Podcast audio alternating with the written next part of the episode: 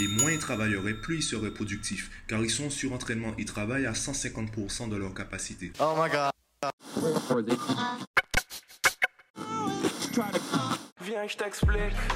Yo, aujourd'hui je voudrais te parler de l'importance du repos, de la place du repos dans ton planning de travail ou même dans ta vie en général. Alors je te le dis tout de suite, je parle du repos aujourd'hui puisque aujourd'hui pour moi c'est une journée off. J'ai rien envie de faire, je me suis dit autant me reposer et puisque je me repose, ben, je me suis dit autant en parler. Alors quelle est la place du repos? Pour t'expliquer l'importance du repos, je te prends l'exemple du sport et plus précisément celui de la musculation. Le principe de la musculation, c'est qu'à chaque entraînement, tu vas casser ton muscle, tu vas traumatiser ton corps et lorsque tu partiras en phase de repos, ton corps va se solidifier, va se réparer pour pouvoir répondre aux prochains efforts.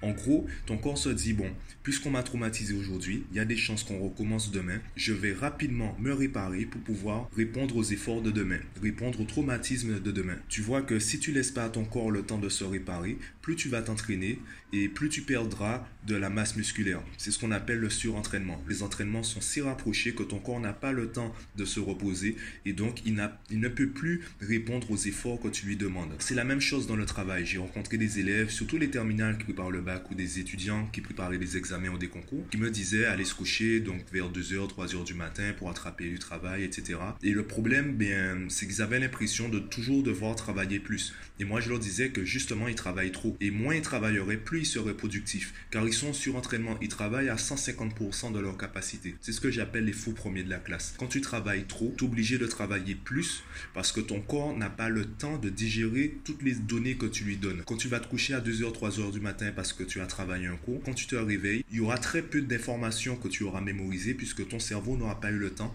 de traiter toutes les informations que tu lui as données la veille. Donc tu dois prévoir des phases de repos dans ton travail. D'ailleurs, quand je vois le planning de travail avec mes élèves, la première chose que je leur demande, c'est de placer les moments de repos. À quel moment tu refuses de travailler? Par exemple, si tu, euh, si tu refuses de travailler le samedi matin parce qu'il y a des dessins animés à la télé, ok, tu as tout à fait le droit de vouloir réserver ton samedi matin. Simplement, puisque tu te reposes le samedi matin, à quelle heure tu commences à travailler? Comment tu vas compenser cela? Une fois que tu as trouvé l'équilibre entre le travail et le repos, une fois que tu as trouvé un rythme de travail qui te permet d'avoir de bons résultats scolaires ou professionnels, normalement, logiquement, on n'a plus rien à te dire. Si tu as trouvé cet équilibre, tout va dans le meilleur des mondes. Donc c'est vraiment cela le but la place du repos, c'est de trouver un équilibre entre tes phases de travail et tes phases de détente car ce sont tes phases de détente qui vont améliorer ta productivité lors de tes phases de travail. C'est là où ton corps et ton cerveau vont pouvoir s'habituer aux efforts que tu leur demandes et c'est là qu'ils pourront eh bien, soit se réparer pour les muscles, soit digérer les données pour le cerveau, ainsi les mémoriser, les traiter, les analyser, etc.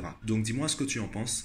Euh, dis-moi en commentaire comment toi tu, tu gères le repos dans ta semaine, si tu es plutôt comme moi à prévoir carrément de manière totalement improvisée une journée off ou euh, si tu arrives à placer le repos un peu tous les jours. Et d'ailleurs, quelles sont tes activités aussi pour décompresser, pour t'aérer l'esprit? Dis-moi tout cela en commentaire, pense à t'abonner à la chaîne et moi je te dis à bientôt.